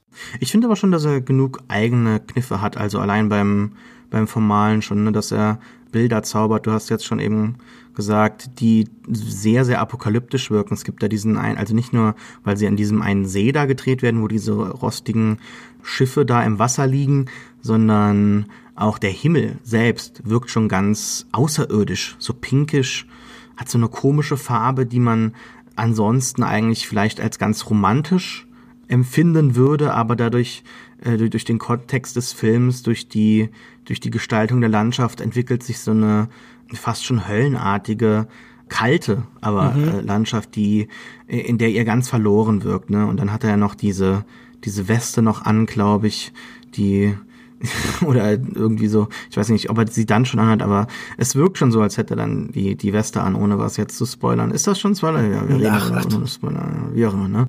Gibt noch genug andere Kniffe. Ich finde auch, ich finde auch diese Enge ist sehr interessant, weil es tatsächlich sehr beklemmend wirkt. Man fühlt sich tatsächlich wie so ein Tier. Also ich, ich habe da so einen, so einen ganz animalischen Sinn gehabt, da so tatsächlich, mhm. als ob die Figuren in so einem Gefängnis ihre eigenen Handlungen sitzen, ja, so die Repräsentation des Menschen, der sich jetzt quasi in dieses Gefängnis selber halt hineingebracht hat und mhm. mit den Konsequenzen des Klimawandels jetzt halt eben, also des menschengemachten Klimawandels leben muss. Teilweise gibt es auch so Bilder, die auf mich gewirkt haben, als ob die Kamera die Perspektive von Gott einnimmt. Also du hast recht, es ist alles sehr statisch teilweise. Ich habe das auch erkennen können und ähm, es hat mich eigentlich nicht gestört. Teilweise an ganz gewissen Punkten des Films ist aber eine gewisse Stille vorhanden, wo die Kamera sehr, sehr nah an die Figuren rangeht und es fast schon so wirkt, als ob das mit so einem Fischauge, mit so einer Fischlinse aufgenommen wurde. Das wirkt so ein bisschen als ob wie so ein Geist, der auch so leicht erhöht über den Köpfen der Menschen sie beobachtet und auch so ein bisschen wertschätzt für ihre Handlungen und verurteilt. Also ich finde da schon genügend eigene Ansätze und ansonsten selbst fände ich das gar nicht so schlimm, wenn ein Film seine Inspirationen relativ offen trägt und das gar nicht versteckt. Die Frage, die ich mir dann halt eigentlich immer am Ende stelle, funktioniert das Ganze? Mhm. Äh, funktioniert es ohne dass ich die ganze Zeit an die Referenzen denken muss oder die Inspirationen erkenne. Und das hat Paul äh, Schrader dann doch schon doch eindeutig für mich geschafft ohne dass ich irgendwie abgelenkt werde, sondern er hat ein einzelnes Werk geschaffen, das in seiner Message, in, in seiner Qualität mich nie irgendwie ja, hat zweifeln lassen, worum es ihm geht, was er sagen möchte. Und das steht für mich eindeutig im Vordergrund. Was ihm bei diesen kalten Bildern zugutekommt, ist ja seine langjährige Obsession mit digitaler Kameratechnik, mit digitalen Bildern. Die letzten Filme von ihm, wie zum Beispiel The Canyon oder so, oder auch zum Beispiel Doggy Dog, wurden in weiten Teilen als sehr als sehr hässlich sogar empfunden. Und hier gibt das diesen Bildern eben tatsächlich so eine kalte, leblose, mechanische Qualität. Diese digitale Ästhetik ist hier zu seinem großen Vorteil. Es gibt immer noch Kritiker, die gesagt haben, okay, wenn er sich stärker auf seine Vorbilder zurückziehen möchte, dann sollte er doch vielleicht auf Film drehen. Hier hilft es ihm meiner Meinung nach doch sehr, sehr. Und äh, auch dieser detachierte, dieser distanzierte, kühle, beobachtende Blick, den Paul Schrader halt eben immer hat, dieses fast analytische, das er oft anlegt, das hilft hier auch, weil wir nicht die ganze Zeit emotional involviert sein sollen. Wir sollen die Grundthematik eben als emotionalen Zugang benutzen, aber wir sollen nicht jetzt jede Bewegung halt genau nachvollziehen auf so einer Gefühlsebene. Wir sollen auch so ein bisschen außen stehen und uns fragen, was passiert, in welche Richtung entwickelt sich das. Und ich finde, das findet alles ganz gut zusammen. Es gibt natürlich stilistisch Momente, in denen sich die Kamera bewegt, in denen sie sogar rotiert, in denen sogar quasi Spezialeffekte eingesetzt wird. Das ist ein Bruch mit der Reinheit, mit diesem Minimalismus, der als zentrales stilbindendes Element nimmt. Und er setzt das ein, wenn seine Figuren in irgendeiner Form Transzendenz erlangen. Haben diese Momente für dich funktioniert? Ja, doch schon. Sehr. Also du sprichst da ja eine ganz besondere zentrale Szene an, die mich auch emotional sehr berührt hat. Also zwei Figuren, die komplett verloren sind, schaffen sich eine ganz eigene Welt, in der sie was erleben, ein Glücksgefühl erleben, das ihnen bis dahin relativ fremd war.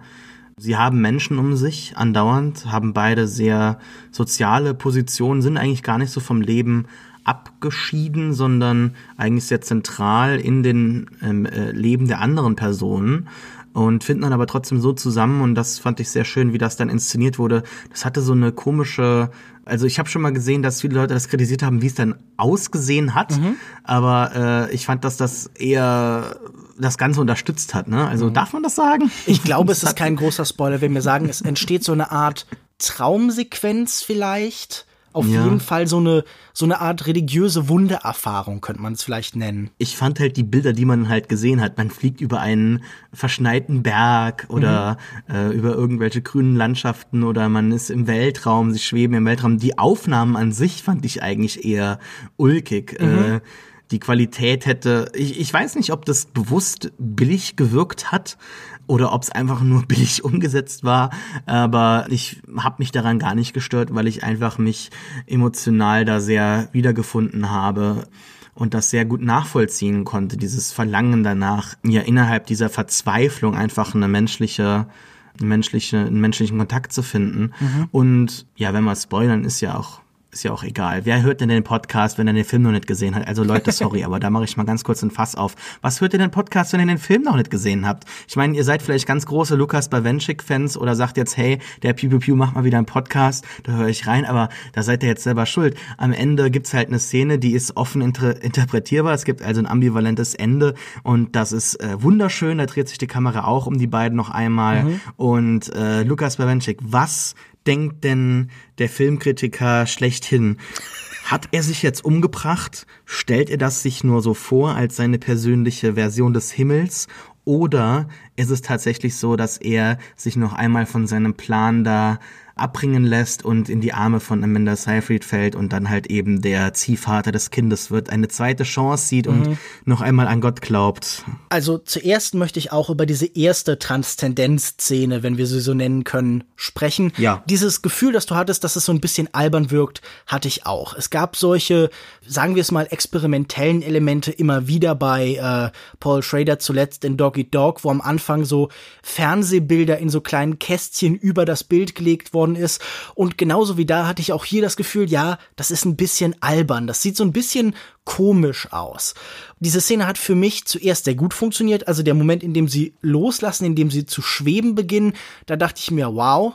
Als dann die Wände verschwanden und das Universum irgendwie in diesen kargen Raum eindrang, da dachte ich, es kann nicht ganz die Gewichtigkeit mit diesem Mittel, die diese Szene haben soll, rüberbringen. Und ich fand auch diese Entwicklung, die da dann stattfindet, so ein bisschen merkwürdig, denn die Entwicklung ist ja, wir sehen zuerst diese schönen Landschaften und danach begeben wir uns wieder in diese apokalyptischen Räume. Wir sehen wieder Katastrophenbilder und da dachte ich, das ist so ein bisschen wie, keine Ahnung, als würde man so ein Punk-Video gegen den, den Klimawandel oder so drehen, da wird man dann auch Tiere im Öl und äh, kaputte Fabriken und sowas zeigen. Das fand ich nicht so besonders überzeugend, weil für mich dann auch automatisch die Frage war, so Moment, also der Klimawandel ist jetzt schlimm, weil er ästhetisch nicht schön aussieht. Ich habe mir da sofort diese Frage gestellt, okay, macht denn Film als Medium, reduziert es nicht alles auf ästhetische Fragen? Ist der Klimawandel böse, weil er hässlich aussieht? Wäre er besser, wenn er schön aussieht? Das war für mich hm. eine interessante Frage, die aus dieser Szene wahrscheinlich unbeabsichtigt herausgestochen ist. Ich fand sie nicht gänzlich überzeugend, aber ich fand den Ansatz gut, nur die Umsetzung dann vielleicht misslungen.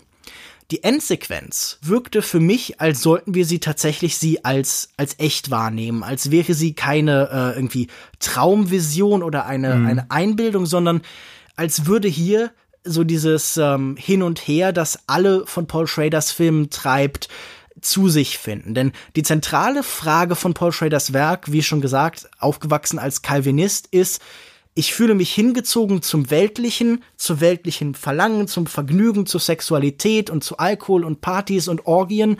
Aber ich fühle mich durch die Art, wie ich aufgewachsen bin, auch von diesen Sachen abgestoßen.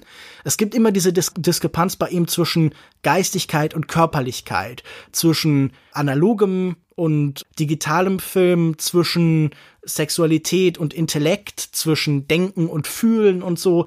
Das sind so diese, diese großen Spannkräfte, die seine Filme immer treiben. Und hier wirkt das für mich ja, es war im letzten Moment eine Hinwendung doch zu all diesen körperlichen Dingen. Wir lernen vorher, er hat ein Problem damit, dass er mit, äh, mit anderen Frauen schläft. Also es gibt da eine Kollegin, die er trifft und er beschimpft sie dann nachher wüst. Er hat so ein bisschen Angst vor seiner eigenen Sexualität, Körperlichkeit. Er hat Angst vor seinem Körper, weil der auch stirbt. Der hat in irgendeiner Form Krebs oder irgendwas und er mhm. ähm, mhm. medikamentiert sich da selbst mit Alkohol. Und in diesem Moment entscheidet er sich tatsächlich für das Leben mit all seinen Problemen. Und das kann man jetzt für und das würde ich auch vielleicht so ein bisschen in diese Richtung denken.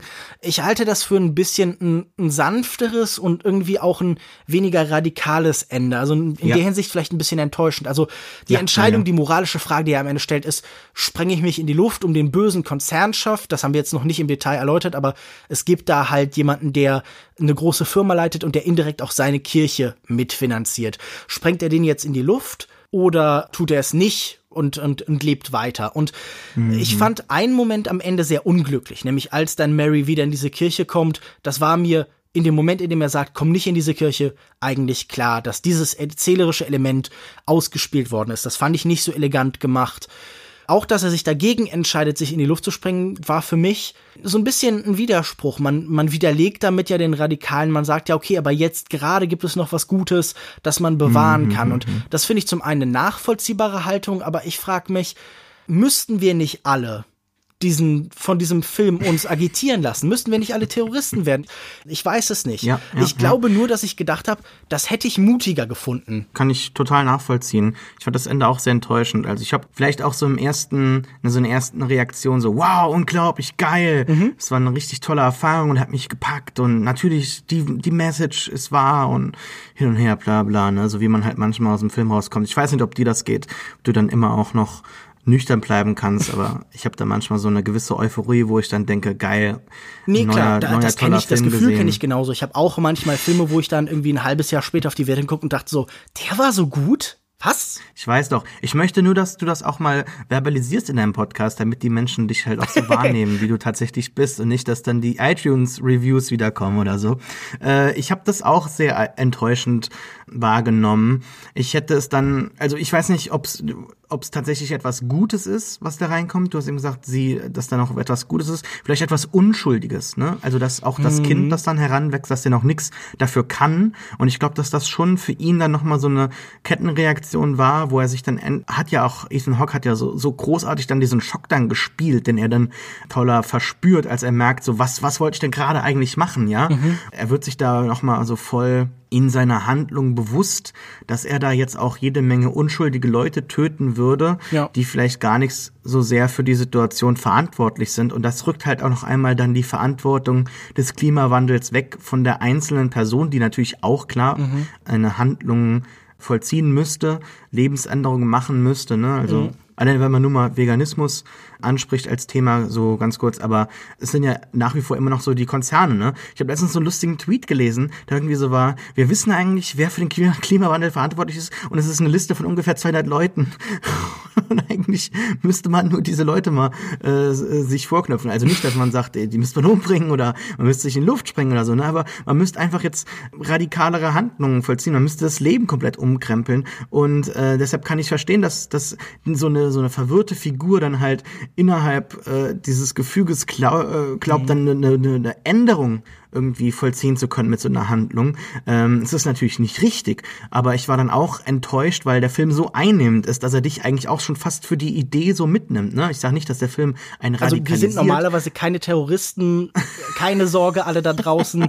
Wir sprengen uns nichts für irgendwas in die Luft. Ich spreng mich nicht in die Luft, weil ich den neuen Damien Chazelle-Film irgendwie doof finde oder so. Die Filmstartsredaktion ist sicher, keine Sorge. Klar, da können wir uns dann auch drüber streiten. Ich als großer Raumfahrt-Fan mhm. äh, freue mich natürlich enorm auf diesen Film und als großer Fan von Damien Chazelle freue ich mich natürlich immens auf First. Ja.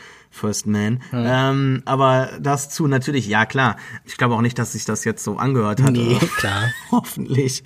Aber ich, ich finde schon, dass, dass man da am Ende enttäuscht sein kann, ja. dass es keine keine wirkliche Auflösung gibt. Es ist dann wieder so eine Flucht ins Private, mhm. in so, so ins Unpolitische. Und das war, glaube ich, die Enttäuschung. Nicht, dass er sich äh, jetzt nicht in die Luft sprengt oder ja, so. Klar. Aber so dieses, dieses Selbstgeißeln mit, den, mit dem Stacheldraht, ne, das, das hat für mich dann doch schon sehr war dann eine gute Alternative, um einfach zu zeigen, ja, auch ich selbst bin natürlich schuld und ich muss, muss äh, dafür büßen.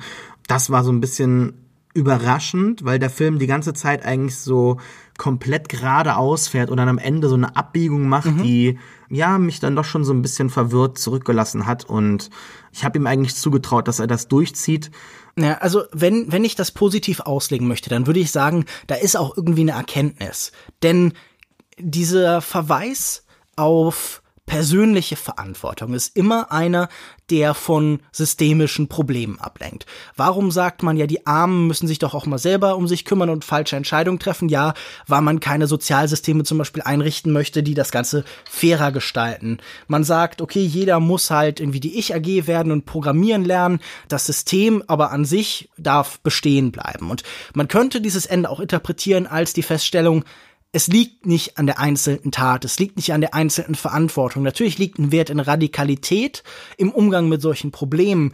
Das Problem wäre ja nicht gelöst in dem Moment, in dem er halt diese Person umbringt. Die Firma bleibt ja weiter bestehen. Es ist nur ein mhm. Symbol und vielleicht schadet es ja dieser Umweltbewegung sogar im Gegenteil noch. Also wir wissen nicht, was die Folgen gewesen wären. Es wäre auf jeden Fall nicht so, dass die Welt dann automatisch besser geworden wäre. Genau. Man kann sagen, eher schlimmer. Ja, wahrscheinlich. Eher schlimmer. Man hätte es wieder dann als radikalen Akt angesehen, was dieser ganzen äh, Bewegung natürlich eine gewisse Legitimität geraubt hätte im politischen mhm. Diskurs. Ne? Also das ist eigentlich die richtige Entscheidung gewesen, klar. Aber ich kann trotzdem diesen Drang verspüren, irgendwie was so auf den Tisch zu hauen äh, zu wollen, mal zu sagen, mein Gott. Es gibt ja genug Filme von Paul Schrader, die dann zum Beispiel mit dem radikalen Akt, mit dem Selbstmord enden. Ich habe gerade vor ein paar Tagen zum ersten Mal Mishima gesehen, seine, seine Filmbiografie von äh, Yukio Mishima, in der tatsächlich halt, wie natürlich der historische Fall auch, mit dem Seppuku, mit der Selbstentleibung von Mishima endet, mit äh, dem maximal starken Symbolbild und auch da entsteht dann halt eine besondere Wirkung, ein besonderer Effekt. Hier gibt es was Vergleichbares. Also wir sehen wieder halt das Menschliche, das Transzendente, das eben aus dieser Verbindung entsteht, das die beiden schon vorher hatten. Das Göttliche liegt eben in der Liebe. Es gibt ja auch in der Bibel das hohe Lied der Liebe zum Beispiel. Und ich habe das dann so verstanden, hier will jemand lieber für etwas leben als für etwas sterben. Und es ist wieder einer dieser ja Momente von, von Würde und von Schönheit, die immer das Ziel sind von Paul Schrader am Ende seiner Filme. Und diese Rotation, diese Umarmung und so war für mich nicht der stärkste unter all diesen Sequenzen, die er äh, zwischen all diesen Szenen, die er geschaffen hat, aber ich fand sie immer noch interessant. Ich mochte vor allen Dingen als formale Idee die Plötzlichkeit, mit der das Ganze abbricht. Also wir sind ja mm, mitten ja. im Lied, mitten in der Szene, mitten in der Bewegung, als auf einmal die Schwärze kommt und wir merken, okay, diese Bewegung geht danach noch weiter. Das Abenteuer, die Frage ist noch nicht zu Ende und äh, man muss halt in irgendeiner Form weiter kämpfen. Vielleicht so ein Bunuel-Ende, wo ja am Ende auch nicht alles gut ist, sondern Stroop und Huyer, zwei Franzosen, die immer gesagt haben, wir dürfen die Revolution, wir dürfen den Kampf, wir dürfen das alles nicht zeigen, weil äh, sonst der Zuschauer die Befriedigung hat, es schon zu erleben. Und vielleicht ist der Gedanke, den radikalen Akt müsst ihr als Zuschauer am Ende selbst vollführen. Ich glaube aber nicht, dass der Film einen dazu auffordert. äh. Nicht, nicht zum Anschlag, aber der radikale Akt kann ja auch anders aussehen. Er kann ja im genau, Protest genau. Und ich glaube schon, dass, dass der Film, dass daher auch dann diese Abbiegung in letzter Sekunde die richtige ist. Mhm. Äh, dass man eben sagt, Moment, du kannst ein Privatleben haben, du kannst äh, persönlich erfüllt sein, aber du solltest trotzdem nicht dieser Thematik, dieser Problematik ja widmen und äh, handeln. Das denke ich schon. Deshalb insofern sehr versöhnlich, also ich persönlich muss halt sagen, ich fand diesen Film auf jeden Fall interessant. Ich finde, er hat halt in seiner Kargheit äh, gerade für so das amerikanische Kino, auch gern für das Indie-Kino, genug Sachen, die ihn abheben. Er ist jetzt nicht absolut einzigartig, weder in seiner Formatwahl noch in, in der Art, wie er Grundgedanken artikuliert, aber einzigartig genug, um irgendwie herauszustechen aus so einem großen Meer von simplen Filmen. Und ich würde bei Paul Schrader jetzt nicht sagen, dass seine ganzen letzten Filme alle komplett gescheitert waren, sondern die haben sehr viel interessante Aspekte. Aber ich finde, das fühlt sich so wie die logische Zusammenführung von allem, woran er in den letzten Jahren gearbeitet hat, an. Und das finde ich halt sehr befriedigend. Einfach zu sehen, wie ein Künstler durch die Situation, durch all diese Ideen und Möglichkeiten, die sich über die Zeit angesammelt hat, zu etwas kommt, das ganz stark mit ihm und mit der Welt resoniert. Und das finde ich beeindruckend. Das ist für mich irgendwie die große Freude dieses Films. Ich mochte ihn tatsächlich nicht in jedem Aspekt. Es gab Sachen, die ich nicht so gelungen äh, fand. Und ich fand auch, es wäre schön, wenn er noch ein bisschen eigenständiger wäre an manchen Punkten. Aber äh, ich fand ihn auf jeden Fall eindrucksvoll. Ja, das ist ein schönes Fazit, ja. Unterschreibe ich genauso. Okay, wunderbar. Dann haben wir zwei Filme heute recht ausführlich besprochen und ob ihr unseren, unserem Fazit hier oder unserem Fazit zu Star Wars zustimmt oder ablehnt, in jedem Fall könnt ihr mit uns in Kontakt treten. Ihr könnt uns das wissen lassen. Wir freuen uns immer, wenn wir hier nicht einfach nur reden, sondern wenn das danach auch Anstoß zu einem größeren Gespräch ist. Äh, vielleicht auch zum Thema von mir aus Klimawandel, zum Thema Religion, oder zum Thema große haarige Wesen, die durch die Gegend laufen und komische Geräusche von sich geben. Das sind auch immer interessante Themen. Zu Bitte diskriminiert mich nicht, ja. Keine Sorge, du bist äh, unser Lieblingswookie unter all denen, die so auf der Erde herumlaufen. Wenn ihr uns eure Meinung zu diesen Themen mitteilen wollt, dann könnt ihr das zum Beispiel auf Soundcloud, da sind wir unter äh, slash longtechpodcast, auf Facebook, facebook.de slash longtechpodcast oder auf Twitter unter longtech.de. Da könnt ihr mit uns in Kontakt treten, da könnt ihr uns wissen lassen, was ihr zu der Sendung meint, was ihr zu der Diskussion meint, was ihr zu den Filmen meint. Wir freuen uns über jeden, der uns mitteilt, was er denkt, was er fühlt. Und wenn ihr euch in die Luft sprengen wollt, dann sagt uns das bitte auch vorher. Das ist keine so gute Idee. Da reden wir noch mal drüber. Bis dahin, Sascha, wo findet man denn dich im Internet? Auf meiner Internetseite pewpewpew.de und am besten noch auf Twitter äh, unter Reeft, R-E-E-F-T. Wunderbar. Und mich findet ihr unter @kinomensch auf Twitter, unter facebook.de slash kinomensch und regelmäßig zum Beispiel auf äh, kino-zeit.de und beim Filmdienst. Außerdem, wenn ihr das hier gerade hört, dann bin ich wahrscheinlich auf dem Filmfest in Hamburg unterwegs. Wenn ihr mich seht, dürft ihr gerne Hallo sagen. Ich finde das immer schön, Hörer zu hören oder auch einfach nur Menschen, die das zufällig gehört haben, die sich nicht als Hörer verstehen. Ich kann freue mich über jeden, mit dem man dann über Filme quatschen kann oder auch über alles andere. Dann bleibt mir nur noch zu sagen, Sascha, vielen Dank, dass du dir die Zeit genommen hast. Ja, vielen Dank für die Einladung. Immer gerne wieder. Worüber sprechen wir als nächstes zusammen? Was ist der nächste Film, auf den du Lust hast? Tut mir hm, leid, First ja, Man. First Man. Äh, den habe ich schon äh, Alex oder? versprochen. So ein, so eine Schande. Ja. Wer, wer hätte denn etwas gegen eine Reunion? nee, klar. Also wenn du da auch noch dazu also stoßen möchtest, freut fast. sich sicher auch Alex sehr. Wir können ja mal gucken, wie das terminlich eine alles. Eine Bunde fehlt ja noch. Ja, eben. Das äh, letzte noch fehlende Mitglied von Kulturindustrie wird es in der nächsten Sendung zu hören geben, denn ich habe mit Michaela Satori über Mary und die Blume der Hexen gesprochen von Hiromasa Yonebayashi äh, von Studio Ponok, dem Nachfolgestudio quasi von Studio Ghibli und da haben wir auch einiges zu bereden und einiges zu diskutieren gefunden. Das wird die nächste Folge sein und bis dahin bleibt mir nur zu sagen Tschüss und bis zum nächsten Mal. Ciao.